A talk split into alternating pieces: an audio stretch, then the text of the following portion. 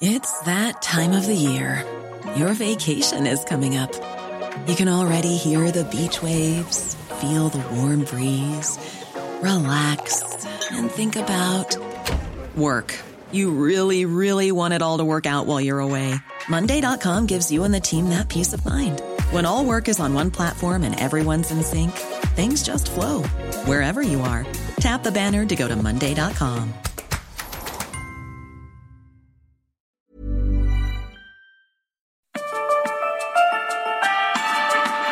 es la mesa de análisis a fuego lento. Bajo la conducción de Alfredo González Castro en el Heraldo Radio. Iniciamos.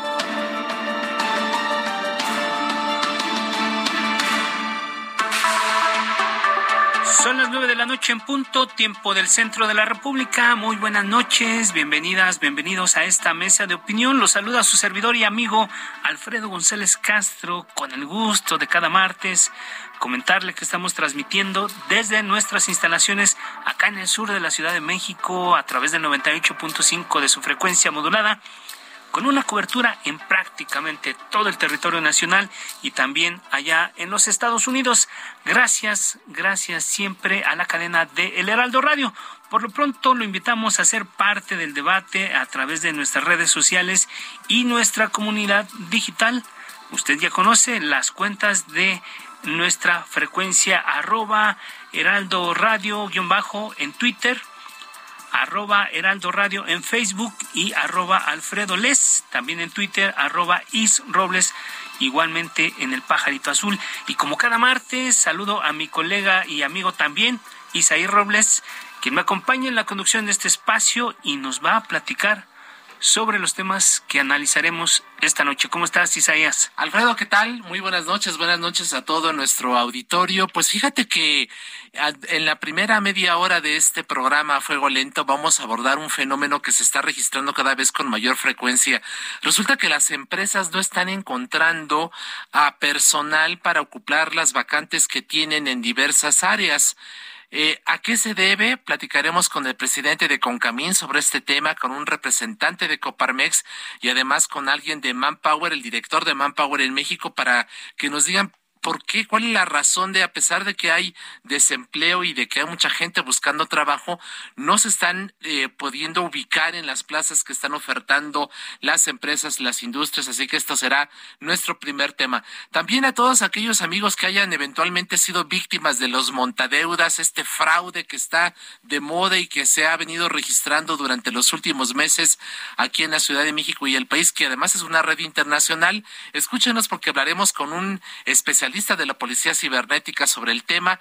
Y por último, vamos a hablar de este polémico asunto de los deudores alimentarios. Hay una controversia porque la CNDH presentó una acción de constitucionalidad para evitar que los eh, deudores alimentarios puedan aspirar a cargos de elección popular. Esto ha causado la molestia de algunos colectivos, así que hablaremos con la que está promoviendo la llamada ley Sabina con la madre de esta pequeña que es precisamente víctima de un deudor alimentario y con una eh, activista que está también respaldando esta lucha para garantizar que los deudores no accedan a cargos públicos.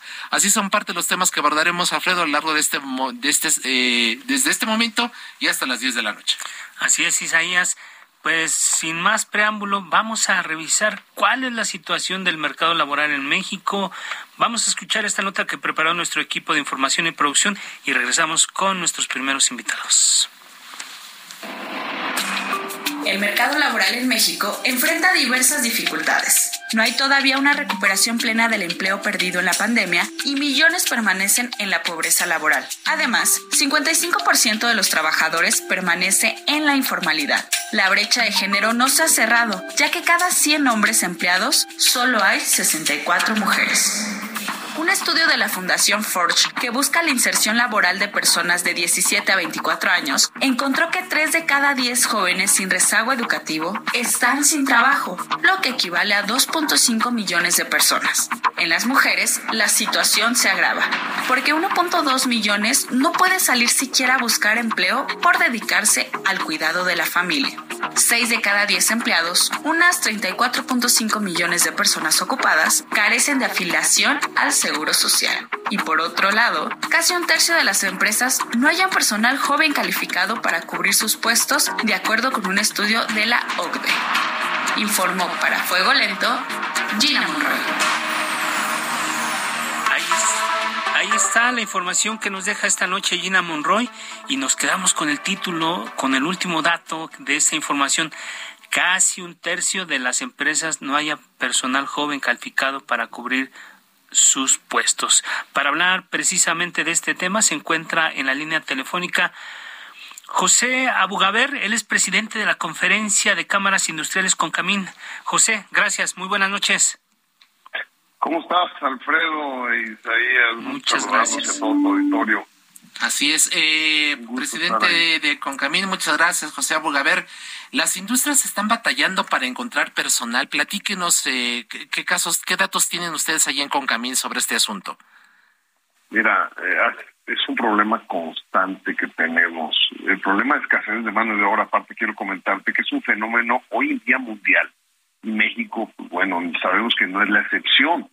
Yo tengo datos uh, importantes que entre el segundo trimestre de 2021 y el mismo trimestre de 2022, la población ocupada en México creció en 2,18 millones de personas, para sumar casi 58 millones de personas ocupadas. Parece una cifra elevada, pero el nivel de ocupación del segundo trimestre del 2022 apenas casi 3 millones de personas superior al observado en 2019. Es decir, la población ocupada no creció al ritmo que hoy en día la demanda industrial está requiriendo y comercial. Entonces, eso es un problema que estamos viendo porque eh, uno eh, se debe a que el segundo trimestre del 2019 y el mismo trimestre del 2022 las personas ocupadas en la industria total solamente aumentaron 546 mil, de los cuales 265 mil entraron en la industria solo manufacturera. Esto pues nos está representando un problema porque todos los sectores que la Confederación atiende, que son más de 124 cámaras y asociaciones, hay una queja, porque las manufacturas ahora tienen un nivel de producción superior al que se tenía previsto a la pandemia. Pero la población ocupada en esta actividad apenas creció menos de un 3% en los últimos tres años. Licenciado Bogaver, entonces, ¿cuántas, eh, ¿de cuánto es el déficit? ¿Qué, ¿Cuántas manos necesitan, cuánto personal necesitan en su sector? Híjole, hoy en día tenemos más de un 21 millones de trabajadores en el IMSS. Es un número histórico, pero no alcanza. No alcanza porque la cantidad que requiere todavía la industria está todavía alrededor de los 5 o 6 millones a nivel nacional que se requieren de mano de obra para cubrir la demanda que nos está exigiendo el TEMEC, la producción nacional, y ese tema está causando un poquito de problemas, pero hay datos relevantes que tenemos nosotros, porque en, hoy en día existe un tema de escasez de talento, y ese también es otro tema, porque puede ser que sí exista personal pero no hay no hay talento. De acuerdo con un estudio que nosotros tuvimos de escasez de talento 2022 de Manpower Group, el 65% de las empresas en México reportan dificultades para encontrar perfiles acordes a sus necesidades. Y la escasez de talento suele estar impulsada por el avance acelerado de la digitalización y la automatización, lo que transforma rápidamente las competencias demandadas en los trabajadores. Una industria que presenta escasez de talento por arriba del promedio que de la de manufactura, especialmente para encontrar ingenieros y técnicos. Hoy en día necesitamos ingenieros y técnicos calificados. Y la pandemia aceleró la digitalización y la automatización, entonces no nos pusimos al ritmo que, que hoy en día está cambiando las cosas. ¿Eso significa que México no está formando a estos profesionales, sobre todo en estas áreas de la digitalización, de las, de las eh, técnicas de la información? Te quiero decir que al ritmo que se requiere, no, Alfredo, no se está poniendo arriba porque aceleró. Todos estábamos, acuérdate que el tema de videoconferencia era un tema que no se usaba tanto, ¿no? Hoy en día se está usando más la digitalización, entonces no se preparó todo para ese nivel y otros pensaron que la pandemia iba a continuar y estudiaron más temas de ingeniería. Entonces, hubo cierta escasez y movilidad eh, eh, en este en esto que viene siendo este, el tema laboral. Pero hoy en día es, es, es un problema muy grande que tiene todo el mundo en el tema laboral. ¿Y esto va a impactar de manera económica a las empresas, a las industrias? ¿Esto significa que hay un rezago en el avance, digamos, de la producción? ¿Hay, hay un retroceso en historia? ¿Qué están viendo ustedes en Concamín? Mira, nosotros en Concamín estamos viendo que si hoy la demanda es mayor y no podemos encontrar la mano de obra calificada, ¿eso qué sucede? Pues vamos a empezar a fallar y eso es lo que no queremos. Entonces estamos buscando diferentes estrategias para cubrir esa gran demanda que tenemos. Hoy en día, por ejemplo, yo soy zapatero, ¿sí? Y hoy estuve en la feria más importante de calzado a nivel mundial. Pues traemos más de un 14% de problemas por el tema laboral. No encontramos ya quien quiere entrar en esa parte. Entonces, la demanda que nos está pidiendo, entonces, ¿qué sucede? Pues van a empezar a buscar otros países para que cubran esa demanda y es lo que no queremos. Y otro tema que también hay que resaltar, Alfredo Isaías, es el tema de la informalidad. El problema es aún más grave cuando consideramos que las personas que de las 3 millones de personas que te hablé hace un momento que ingresaron al mercado laboral en los últimos tres años, más de la mitad, es decir, el 57% lo hicieron en la economía informal, misma que es menos productiva que la formal. Y es así que el problema de escasez de mano de obra es más grave en el sector formal de la economía. Pero también se debe a que parte de esta situación debe al sobreendeudamiento de los trabajadores y hay que entender, pues bueno, muchos no quieren regresar a un empleo formal por la necesidad de tener más ingresos netos, pero eso se suma que no quieren que se les haga las retenciones por créditos como puede ser nómina, Infonavit o Fonacot.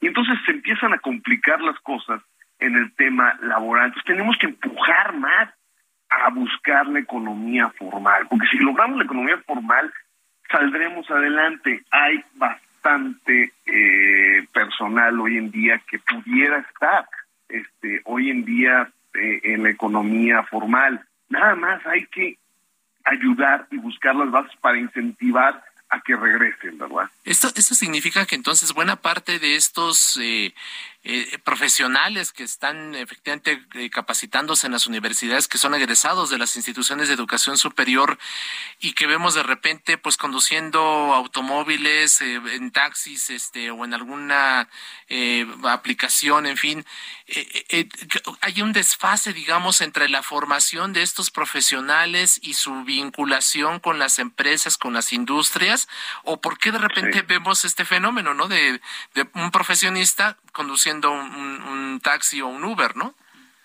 Tenemos otro estudio, Alfredo, muy interesante, que es la población disponible, pero no económicamente activa. Y son ellos, digo, no económicamente activa al 100, es decir, los taxis o los Uber o diferentes aplicaciones. Pero dice que actualmente el número de mexicanos y mexicanas que tienen disponibilidad para trabajar, pero no buscan el empleo o buscan empleos fáciles, son más de 7 millones lo cual representa casi el 20% de la población no económicamente activa. Dos de cada diez personas que no participan activamente en la economía lo harían pensando que sí van a encontrar un trabajo. Y la principal causa es un potencial trabajador se encuentre, perdón, la principal causa por la cual un potencial trabajador se encuentra disponible, pero no económicamente activo, es la desmotivación también para encontrar un empleo, porque cree que no lo va a encontrar. Entonces hay que motivar eso. Hay más de 3 millones de hombres que no participan en la economía, pero están disponibles para un empleo. Y esa cifra asciende casi a 5 millones en el caso de las mujeres. Entonces, hay, hay, hay personal. El tema es que también hay un, hay un estudio donde dicen, pues no lo voy a encontrar. hay que buscarlo, hay que trabajarlo y hay que estar trabajando en eso. Finalmente, don José Bugaber, presidente de, de, Concamín, habla usted, hablaba usted en, la, en su pasada intervención de empleos fáciles, es decir, la, gente no está dispuesta eventualmente a, ya no quiere pasar un proceso o, qué está ocurriendo. De repente se habla este de, esta generación de cristal no que de repente quiere eh, pues no, no está acostumbrado no quiere comprometerse en fin. Usted ve un fenómeno por allí de que, tiene que ver con, una forma en que las actuales generaciones están viendo la, la vida misma y su desarrollo laboral totalmente Alfredo Isaías. Hoy en día el tema del celular ha causado un problema. Hoy ya el TikTok, el, el YouTube, el youtubero, no sé cómo se dice. Sí, esos youtuberos, tiktokeros, instagrameros, youtubers. Un verdadero problema. ¿Creen que ese es el mundo real en el que estamos viviendo y ese es un mundo de fantasía? No es el empleo formal, el crecimiento, el desarrollo, el negocio puro. Entonces, sí, sí tenemos un problema en ese sentido. Este, hoy, hoy, hoy de veras la pandemia nos vino a hacer más más cibernéticos y más metidos en ese tema. Y ahorita que se empieza a necesitar la demanda laboral manufacturera, es cuando vemos el verdadero problema. Regresamos a la cruda realidad. Exactamente. ¿sí? Y ahorita hay, hay hasta un tema, Alfredo, y sabes que quiero aclarar. Hay, no sé si han escuchado la modalidad 40 en el IMSS. También está quitando talentos. Eso es, eso es muy, muy O sea, la gente ya no quiere cotizar, ya no quiere registrarse. No, se dan de baja ingresan ellos unos dos o tres años una cantidad mayor y quieren recibir mayor este, jubilación. Justo, y está bien, cualquiera lo siente, pero nos está quitando talentos, ¿no? Llega una persona y se llama a dar de baja y se va a la economía informal y entonces empieza a, ingresar al IMSS mayor cantidad de, de su bolsa, el tema de la informalidad y entonces no nos ayuda. Entonces, me está pasando en mi propia empresa, ¿no? Que se nos está yendo la gente con capacidad, con talento, porque quieren recibir mayor este jubilación. Entonces, pues bueno, ahí estamos. el panorama. Un fenómeno muy interesante. Gracias a don José Bogaver, presidente de Concamín, por aceptar esta llamada, por darnos estos datos muy interesantes hablando del mercado laboral en México y seguiremos en contacto si le parece. Muchas gracias por lo pronto. Un fuerte abrazo.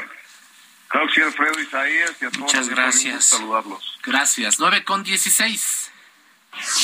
A fuego lento.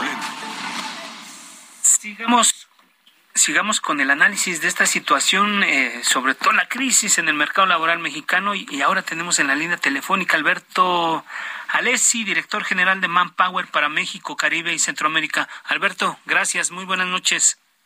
¿Qué tal? Muy buenas noches. Saludo a tu auditorio. Gracias. Bien, Alberto. Hay un déficit de trabajadores en México. ¿A qué obedece? ¿Qué, registro tienen ustedes? Pues en efecto, eh, anualmente, Alfredo, nosotros lanzamos la encuesta de escasez de talento, en este caso en particular, año 2022.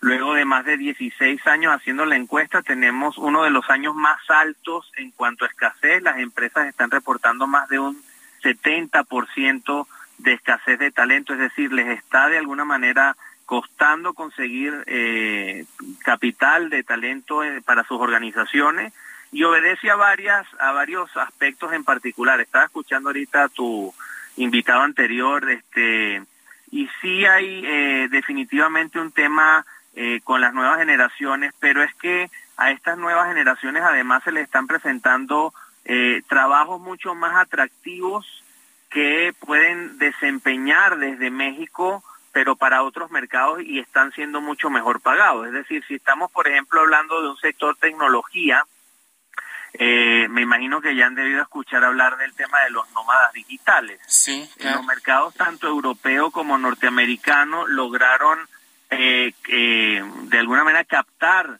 talento mexicano que tiene muy buena capacitación en temas de sistemas, programadores, desarrolladores, etcétera, y están de alguna manera, como bien comentaban anteriormente, están dándose de baja obviamente en sus empleos actuales, en donde pues definitivamente no les interesa cotizar ante el INSS porque están obteniendo obviamente trabajos mucho mejor remunerados que no pueden conseguir en México, digamos, a esos niveles salariales y que los pueden desempeñar desde cualquier parte del territorio mexicano, ¿no? digamos que el fenómeno que existente es como el que dominábamos nosotros como fuga de cerebros, es decir, que mucha gente que estudiaba y alcanzaba muy buenos niveles se iba al extranjero. Hoy, hoy tenemos un fenómeno similar en el, en el mercado laboral, pues es una fuga de capital humano. Sí, en efecto, porque la pandemia, una de las cosas buenas que trajo para ese grupo en particular de trabajadores es que precisamente ya no necesitaban trasladarse a ninguno de esos países, es decir, ahora ya incluso eh, a nivel mundial, pues eh, eh, todas las empresas estamos batallando de alguna forma y ya, ya no solamente con el mercado nacional, sino con el mercado internacional. Ahora, si hablamos ya, digamos, de otro tipo de perfiles, estamos hablando, por ejemplo, ya de perfiles un poco más técnicos, también depende un poco de las zonas geográficas del país que deseemos eh, analizar. Por ejemplo, toda la zona, eh, el noreste y el, noroeste de, nuestro país eh, también está sufriendo precisamente con altas rotaciones de personal en sus principales maquiladoras, empresas automotrices, etcétera, porque también hay una guerra campal por ese, por esos obreros con ciertas especialidades técnicas. Están de alguna manera eh, subiendo un poco los salarios o están entregando, teniendo las empresas que eh, inventar de alguna manera nuevos beneficios, porque repito, hoy un obrero gana 6, 7 mil pesos mensuales más una serie de, prestaciones adicionales y en la fábrica de enfrente le ofrecen mil, dos mil pesos más, incluso bonos de retención. Así, que... Alberto, entonces digamos que la industria de la manufactura es la que está sufriendo más este déficit porque todo el mundo está mudando o, trasladándose al, tema de la tecnología. Sí, hay, hay, hay varias, varias industrias que están de alguna manera teniendo mayores desafíos a la hora de contratar. A la hora de contratar, definitivamente el tema de manufactura, operarios de alta especialidad es uno de los de los que encabeza el top 10 de nuestra encuesta. Después estamos viendo obviamente varias ingenierías, nos están costando de alguna manera conseguir este, algunas áreas especializadas en ingeniería, todo el tema de atención al cliente y el help desk, estamos hablando precisamente que como muchas de las empresas migraron sus eh, negocios a canales digitales, están necesitando obviamente personal que pueda atender, eh, eh, digamos, atención al cliente, pero a través de redes sociales, a través de chatbots, etcétera, que necesitan de alguna manera este personal allí. El tema de las tecnologías, obviamente, donde más está sufriendo de alguna manera la, la empresa a nivel nacional, ¿no? Este, aparte de otros oficios, digamos, de alta especialidad, así como también, Alfredo, tenemos ahí, por ejemplo, un, déficit importante de personal bilingüe, ¿no? Si pudiésemos mejorar a nivel nacional y tener más jóvenes de esos que comentaban que están hoy en día en población flotante, ¿no? que no pueden de alguna manera conseguir empleo formal, si pudiéramos llevarlos a unos niveles de inglés eh, de por lo menos fluidez a la hora de, conversar, podríamos estar cambiando de manera drástica sus realidades de empleo, ¿no? Eh, eh, ¿Este es un fenómeno eh, mundial o, exclusivamente de México? ¿Qué, puedes tú decirnos al respecto, Alberto? A nivel global estamos, repito, México no es la excepción, estamos viendo países con una alta escasez de talento. En el caso de nuestros países latinoamericanos obedece más a un tema precisamente eh, de, de, que no conseguimos algunas especialidades, en que hay alguna certificación, algunos conocimientos duros que no conseguimos. En otras latitudes del mundo tiene que ver ya más con el bono demográfico. Si vemos, por ejemplo, países como eh, Japón o algunos países europeos, el problema de la escasez es más porque no hay suficiente personal en cantidades para poder hacerle frente a todas las ofertas de empleo que hay, ¿no? hay una población muy envejecida. Alberto, y estamos entrando ya en la recta final. Una recomendación, ustedes que se encargan de reclutar gente, hacer estos análisis de, de la situación laboral en los lugares, en los países, ¿qué tendrían que hacer las empresas mexicanas, los empresarios, las cámaras, la industria para abatir este déficit que tienen en este momento? Pues definitivamente en, en el top uno nuestra recomendación tiene que ser a seguir invirtiendo en capacitación, no solamente de sus empleados activos, sino precisamente invertir en capacitación de los candidatos que están por ingresar a sus, a sus organizaciones. En segundo lugar, hay una alta demanda de alguna manera de capacitación, sí, pero también capacitación muy em, personalizada, es lo que están de alguna manera pidiendo más los candidatos otra tiene que ver con la mejora en algunos de los beneficios que están prestando las organizaciones, este, que no sean beneficios enlatados, es decir, un poco más customizados. A los jóvenes quizás no les interese eh, tanto un seguro de vida un seguro médico, entonces de alguna manera que las áreas de recursos humanos se orienten a este, atender este tipo de necesidades, ¿no? Pero principalmente es entrenamiento y capacitación del personal lo que más de alguna manera hace este cambio de estrategia para obtener mejor talento en el, en el, en el corto y mediano plazo, ¿no? Así es. Alberto Alessi, director general de Manpower Group de, para México, Caribe y Centroamérica, gracias por estar con nosotros esta noche, gracias por esta conversación y pues por dar a, arrojar luz en un fenómeno que está ya siendo bastante preocupante para México y, y todo el planeta. Gracias, Alberto. Muchísimas gracias, buenas noches. Gracias. Antes de irnos a un corte, lo invitamos a ser parte del debate a través de nuestras redes sociales. Síganos en Facebook como arroba heraldo radio, en Twitter como arroba heraldo radio, guion bajo, arroba alfredo les y arroba isrobles. Isaías, vamos a hacer un corte que no le cambien y regresamos con otros temas muy importantes. Uno de ellos, el tema de los montadeudas. Si usted es víctima, escúchenos. Hablaremos con un profesional de la Policía Cibernética sobre este fenómeno. Regresamos.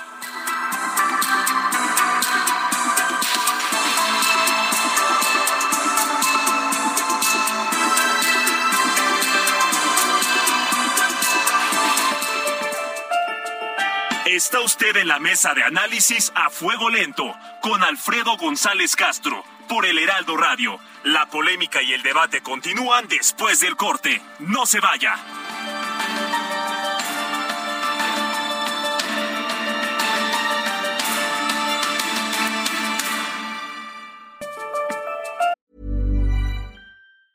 Ever catch yourself eating the same flavorless dinner three days in a row? Dreaming of something better? Well, HelloFresh is your guilt-free dream come true, baby. It's me, Gigi Palmer. Let's wake up those taste buds with hot, juicy pecan-crusted chicken or garlic butter shrimp scampi. Mm. Hello Fresh. Stop dreaming of all the delicious possibilities and dig in at HelloFresh.com. Let's get this dinner party started.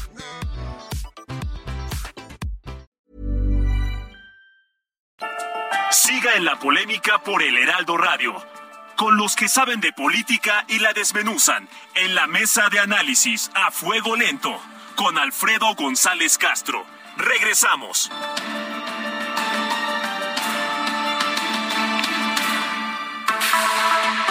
Son las nueve de la noche con 30 minutos, hora del centro de la República. Volvemos a la mesa de opinión a fuego lento. Les recuerdo que estamos transmitiendo totalmente en vivo por el 98.5 de su frecuencia modulada desde acá nuestras instalaciones en la Ciudad de México, con una cobertura en prácticamente todo el territorio nacional y también allá en los Estados Unidos, gracias a la cadena de El Heraldo Radio.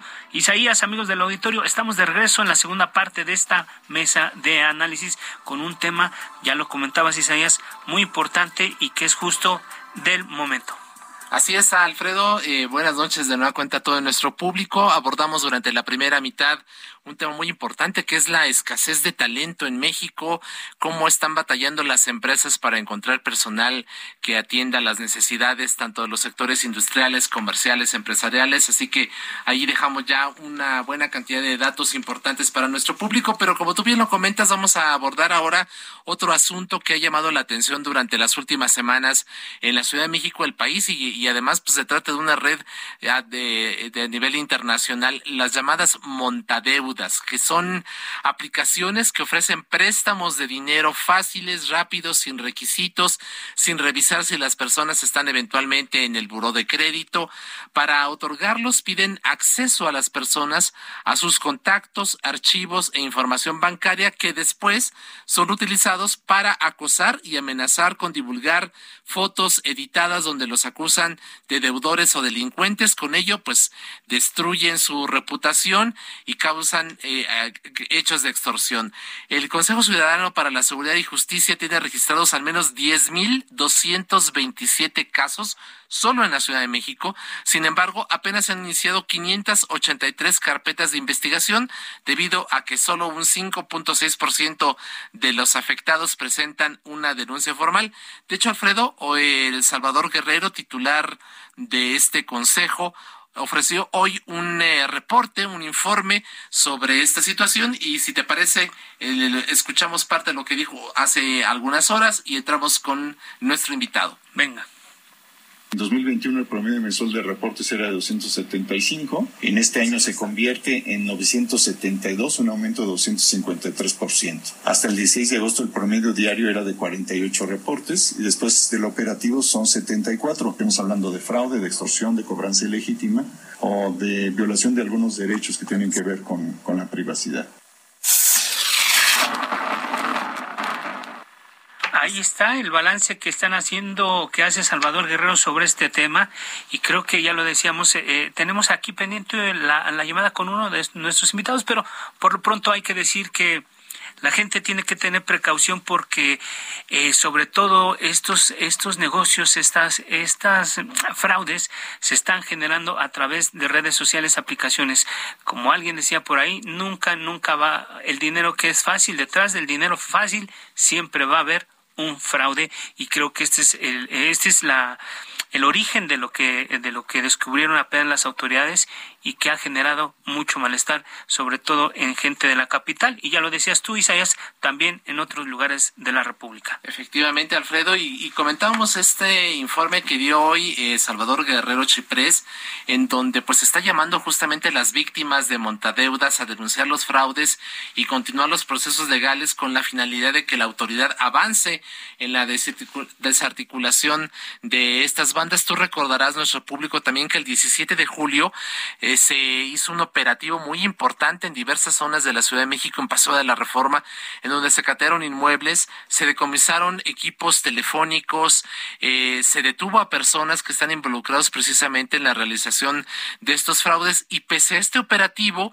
eh, pues las denuncias continúan, que es lo que estamos escuchando que dice Salvador Guerroche Press, pues esto, esto significa que eh, a pesar de que ya se actuó, la autoridad está actuando en contra de estas eh, eh, aplicaciones fraudulentas, lo único que hacen es cierran por un momento, pero vuelven a abrir y la gente sigue cayendo en este tipo de fraudes. Así que es muy importante que, como tú bien lo comentas, Alfredo, si alguien le ofrece a usted dinero fácil le dice, nosotros le prestamos, no se preocupe usted si está en el buró de crédito, eh, nosotros no le vamos a pedir ningún requisito, aguas, porque efectivamente hay un fraude detrás. Oye, Isaías, pero, eh, pero no solamente en esta, en esta cosa de las aplicaciones, en la vida en general, o sea, que alguien que te ofrece, alguien que te ofrece uh, dinero fácil, no es cosa buena. Siempre va a haber un, fraude detrás de todo eso. Y lo que comentábamos eh, eh, como parte de este reporte que dio a conocer eh, el Consejo Ciudadano, el cobro a contacto significa el 32% de lo que ocurre, o sea, es decir, de todo de todas las deudas que se de todos los trámites que se hacen por estos supuestos préstamos Cobro a contactos 32%. Cobro de deudas con amenazas e insultos 18% de los reportes que tiene la autoridad. Cobro de supuesta deuda 15%. Difamación por supuesta deuda es un 11% y amenaza con divulgar la deuda 7%. Esto es lo que registra el Consejo Ciudadano. Así es, y vamos a establecer contacto con Eduardo Portillo. Él es policía segundo de la Policía Cibernética de la Secretaría de Seguridad Ciudadana de la Ciudad de México. Eduardo, ¿qué tal? Bienvenido, muy buenas noches. Hola, ¿qué tal? Buenas noches. Pues me presento con, con todos ustedes. Por favor. Soy oficial Eduardo Portillo y pertenezco a la Policía Cibernética de la Ciudad de México. Muy bien, Eduardo. Gracias por tomarnos la llamada. ¿Cuántas quejas y denuncias por montadeudas han recibido ustedes particularmente si corresponde al área que, que tú representas en este momento? Sí, claro, quiero comentarte que eh, esta desarticulación de los call centers con los de montadeudas, perdón, la investigación inició aquí en la Policía Cibernética. Nosotros tenemos alrededor de 15 mil reportes. Entonces es un dato... Una pues, barbaridad es correcto, bastante amplio, y nosotros eh, emitimos una, una noticia criminal en septiembre del 2021. La noticia criminal es hacerle de conocimiento a la Fiscalía General de Justicia de la Ciudad de México de la acción que está ocurriendo para que se tomen cartas en el asunto y en este caso pues derivó en este cateo simultáneo de los call centers con cinco detenidos, obviamente eh, estas personas de nacionalidades pues de China. Pero sí. es un trabajo que ya desde el 2021 se generó en esta policía cibernética de la Ciudad de México. Oficial, ¿estos 15 mil reportes de los que usted nos habla vienen precisamente de 2021 o en qué periodo han recibido ustedes estas denuncias y quejas? Estos, estos 15 mil reportes, eh, eh, bueno, se contabilizan en lo que va del año, este 2022. En lo que va del año. Es correcto. Seguramente el reporte tuvimos en septiembre, para ser exactos, del 2021. Fue ya eh, acciones de nosotros de realizar la noticia criminal. Y también, también quiero comentarte que, de hecho, nosotros el 18 de enero publicamos una alerta preventiva en el sitio web de la Policía Cibernética, ya alertando a toda la ciudadanía de esta parte del tema de descargar aplicaciones y a lo que damos permiso. Justo, Obviamente por... Justo, oficial Portillo, eh, quería eh, eh, preguntarle, porque ya lo, lo, comentamos al principio de este espacio y, y también en otros momentos, pero sin embargo es importante que lo escuchemos de alguien de la autoridad. ¿Cuál es el modus operandi de estos defraudadores? Primero que nada, estos defraudadores se valieron de pues las dificultades que, que pasamos todos por la parte de pandemia, mucha gente que se quedó sin trabajo y ellos ofrecieron préstamos. Obviamente el monto que, que te ofrecen es muy poco y los intereses son súper elevados. Ellos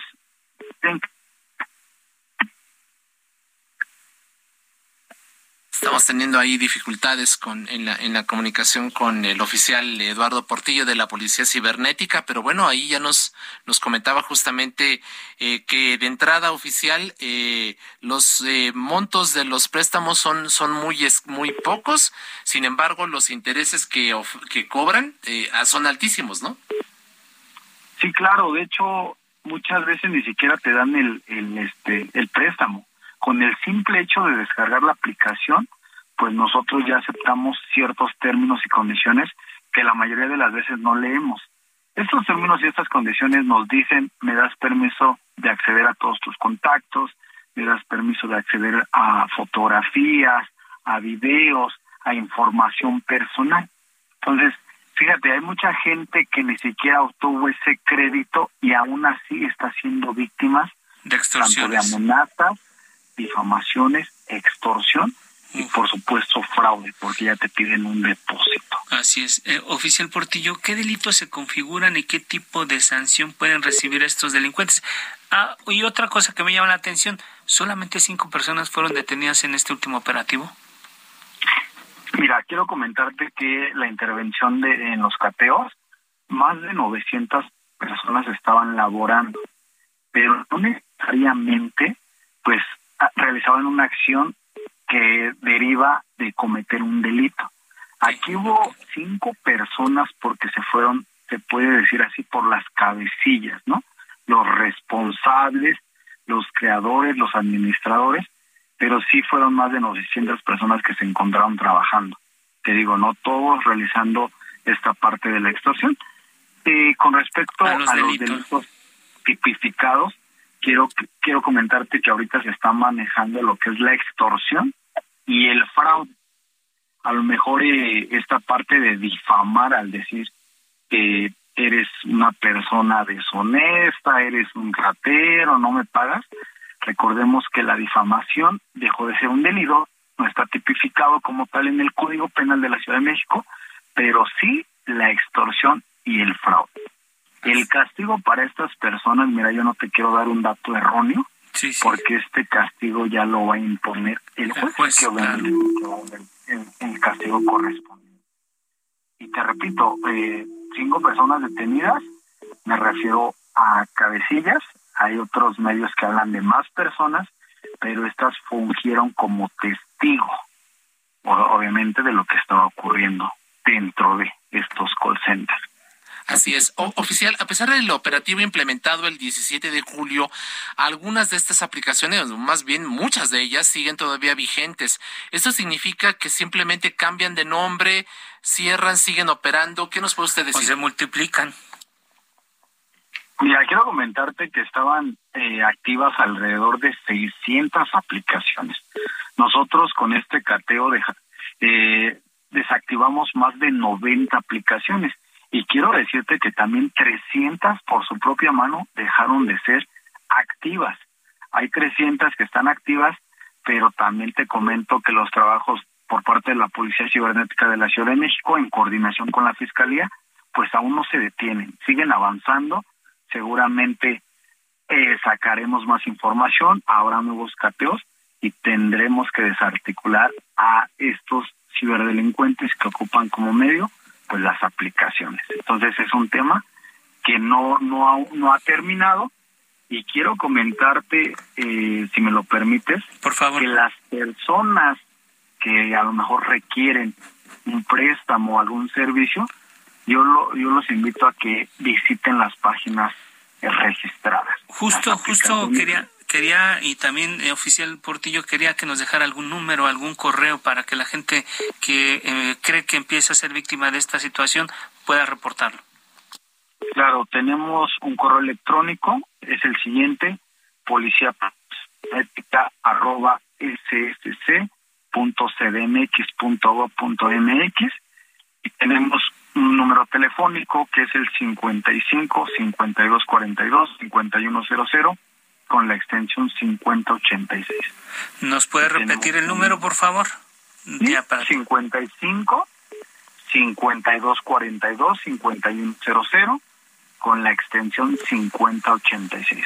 Estos contactos son las 24 horas, todos los días del año. Estamos para servir. Así es. Finalmente, oficial Portillo, de manera muy rápida, nos comenta, esto no ha terminado y se esperan nuevos cateos. ¿Ya tiene identificados otras eh, otros operativos que se impondrán como el 17 de julio y cuándo más o menos creen que pudiesen ya actuar? Mira, este es un tema de investigación, no hay que eh, interrumpir la misma y es por eso que no te puedo dar la información. Claro, lo entendemos, pero bueno, ahí está la información. Eduardo Portillo, oficial de la Policía Cibernética de la Secretaría de Seguridad Ciudadana de la Ciudad de México, nuestro agradecimiento por aceptar esta llamada y por dar estos datos a nuestro público. Muchas gracias por lo pronto y estamos en contacto. Muchas gracias, hasta luego. 9 con 45. A fuego lento. Sabina es el nombre de la menor de cuatro años que inspiró a su madre, Diana Luz Vázquez, para ser la promotora de la ley que lleva su nombre. Durante toda su vida la niña no ha recibido pensión económica por parte de su padre, Martín Rosado Chávez. La Comisión Nacional de Derechos Humanos, lejos de defender a quienes están en esta situación, ya lo decías, Isaías, hace un, al arranque del programa, promovió ante la Corte una acción de inconstitucionalidad para invalidar una reforma legal en la que un deudor alimentario moroso no puede ser candidato a cargo de elección popular. Para abordar este tema, a este polémico asunto, ahora damos la bienvenida a Diana Luz Vázquez, madre de Sabina. Diana, gracias, muy buenas noches. Buenas noches, Isaías, Alfredo, un gusto saludarles a ustedes y a todos auditorios. Gracias, Diana, y también decir que eres promotora de esta ley. Y también recibimos esta noche a Indira Sandoval, feminista, defensora de derechos humanos y activista política. Indira, gracias, muy buenas noches. ¿Qué tal? ¿Cómo están? Buenas noches. Saludos a ustedes y su auditorio. Gracias ambas por aceptar esta convocatoria. Martín Rosado Chávez tiene un proceso abierto en los juzgados familiares de la Ciudad de México. ¿Cuál es el estado actual de este proceso, Diana Luz Vázquez, madre de Sabina? Uy, bueno, los tendederos han servido para visibilizar a este señor y a muchísimos señores más que la vergüenza los ha alcanzado y afortunadamente, pues a partir de este enero el señor empieza a cumplir su obligación, su responsabilidad alimentaria con su hija, pero debe un retroactivo de más de cuatro años y medio. Entonces, pues a veces pasa que los señores eh, inician pagando después de que se les exhibe, pero pues se hacen, eh, son omisos, ¿no? En relación a a la deuda que, tienen después de, muchos años de no haber aportado nada. Gracias, Diana. La violencia económica, sin duda, eh, como uno de los mayores problemas que enfrentan las mujeres en México, Indira Sandoval. Así es, me parece que el tema de la acción de inconstitucionalidad que promueve la Comisión Nacional de Derechos Humanos pasa por alto justo eso, que la falta de pago de la pensión alimentaria va más allá de transferencias económicas, sino constituye el que se vulnere el de, los derechos humanos de la niñez porque condiciona el derecho a su libre desarrollo, a su esparcimiento, el derecho a la salud, a la educación, a la alimentación, eh, eh, y de manera integral, pues, eh, a, su, a su esfera humana lo cual nos parece totalmente pues muy grave porque lo, como lo acabas de comentar la violencia en general en nuestro país representa un tema de emergencia nacional y que el máximo organismo de defensa y protección a los derechos humanos encabece un tema que coloque y que pondere los derechos de los deudores eh, por encima del interés superior de la infancia, bueno, pues vulnera a todas luces los derechos humanos y pareciera que es ajena a esta emergencia nacional que la propia violencia en sí mismo representa en el país. Así es. Eh, Diana Luz Vázquez, madre de Sabina, impulsora de la ley Sabina, ¿nos puedes dar detalles en qué consiste esta ley? También hemos visto alguna otra iniciativa tuya, la patrulla alimentaria, los tendederos. Explícanos y dale a nuestro público detalles de estas iniciativas que tú has estado impulsando. Sí, desde hace más de un año eh, empezamos a exhibir en tendederos, literal, en plazas públicas, las fotografías, las imágenes con nombre y apellido, los rostros de deudores alimentarios en diferentes partes del país. Hoy tenemos 11 colectivas que de manera periódica, el Día del Padre, en Navidad, intervenimos el árbol, por ejemplo, allá en Oaxaca, este árbol que inauguran los gobernadores, en los zócalos, en las alamedas, quitamos las esferas, colocamos los rostros también en forma de esfera de los deudores y bueno, convocamos a los medios de comunicación y bueno, pues son acciones eh, disruptivas, acciones que, que de manera frontal visibilizan esta problemática y que surge, como bien lo comentas, eh, en base a una experiencia propia, el estar eh, en este peregrinar jurídico en los juzgados, el, el notar que la justicia está hecha para que los hombres sigan conservando estos privilegios, que una gran cantidad de madres que atravesamos estas situaciones de decidirnos primero a demandar, porque antes de la demanda pues preceden otras agresiones, violencia intrafamiliar, amenazas, insultos, y, y, bueno, una serie de manipulaciones también por parte de estos señores que tienen el poder económico y que de manera consciente renuncian a sus obligaciones, a sus responsabilidades, desde el propio hecho de no reconocer a las infancias y de decir, pues no es mi hijo, no es mi hija, no hazle como quieras. Esa es una realidad que atraviesa a más de 35 millones de mujeres en este país que son jefas de familia y que en realidad tendríamos que hablar de 35 millones de padres ausentes. Entonces, los tendederos han servido para visibilizar y como lo comenté a un inicio, eh, en algunos casos los señores pues la vergüenza los alcanza sobre todo cuando están aspirando no a espacios políticos de poder pero hay muchos también con un gran cinismo que a pesar de ser exhibidos presidentes municipales que están en los tendederos diputados locales diputados federales tenemos ahí a un diputado federal eh, del grupo Atlacomulco, que ha sido secretario federal también que se niega a reconocer a su hija, ¿no? Entonces, estos señores pues gozan de la impunidad desde las redes de poder que generan en los propios espacios de toma de decisiones, pues sobornan a los jueces, esta, este manto, ¿no? Del, del pacto patriarcal que ahora denunciamos, pues eh, ha sido de verdad que bien complicado eh, luchar contra él. Hoy nos unimos en torno a la 3 de 3 contra la violencia con las constituyentes, con todas las colectivas, con Indira Sandoval, eh, con todas las mujeres que están también acuerpando y dando el rostro y dando también pues las razones jurídicas de por qué la razón nos asiste para que estos señores no asuman ningún cargo público de poder. Y bueno pues eh, la patrulla feminista eh, también se encarga que eh, es más que nada pues mi vehículo eh, que sirve para transportar a un grupo de madres eh, en vista de que estos señores no cumplen, pues llegamos a sus domicilios, centros de trabajo, con toda una, una organización previa a manifestarnos con megáfono, con pancartas y a decirle, señor, sí, sí, recordemos que usted tiene un adeudo con su infancia. Bueno, pues yo creo que solamente estos movimientos, solamente estas iniciativas, eh, con esto se pueden lograr grandes cambios. Sin embargo, brevemente, Indira, ¿qué posibilidad hay de que prospere la ley Sabina en el Congreso? A mí me parece que eh, a lo que estamos aspirando es que no solamente el tema de la ley eh, Sabina, o sea, como un tema de la ley, sino que es, aspiramos a que esta ley, junto con la iniciativa 33 contra la violencia y con todo un marco jurídico, un andamiaje pues muy sustantivo, en realidad lo que se genera es un nuevo criterio y principio constitucional que de una vez por todas le dé una protección a las infancias parando y rompiendo el pacto patriarcal que se gesta al interior de las instituciones. Entonces, ¿qué esperamos?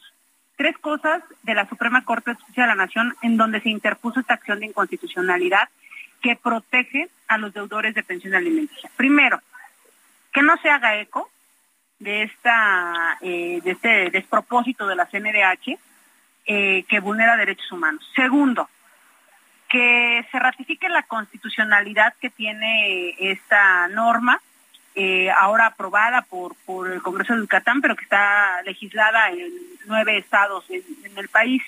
Y tercero, que de una vez por todas le dé validez jurídica y viabilidad para que se legisle en todo el país al respecto. ¿Qué ganaríamos con esto? Pues nuevos estándares en la vida pública, eh, en la vida institucional, en la responsabilidad eh, del tema. Hay que aclarar, Alfredo, Isaías, al auditorio, que los deudores de pensión alimenticia al interior de un cargo no es para que se hagan cargos, es decir, no es un tema laboral.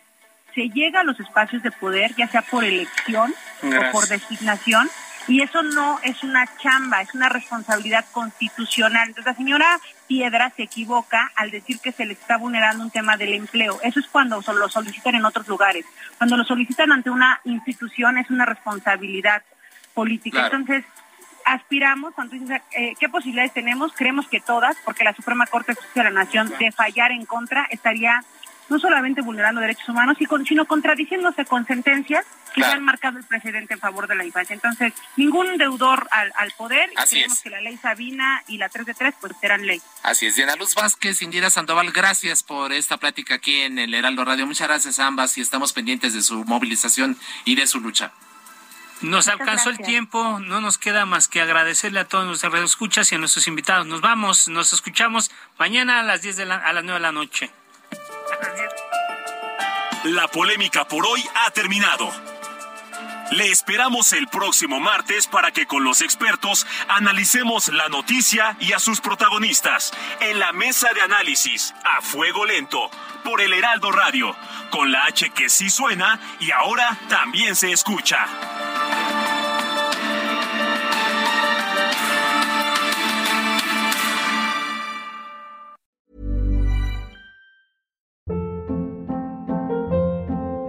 Hold up. What was that? Boring. No flavor. That was as bad as those leftovers you ate all week. Kiki Palmer here, and it's time to say hello to something fresh and guilt-free. Hello Fresh. Jazz up dinner with pecan-crusted chicken or garlic butter shrimp scampi. Now that's music to my mouth. Hello Fresh. Let's get this dinner party started. Discover all the delicious possibilities at hellofresh.com.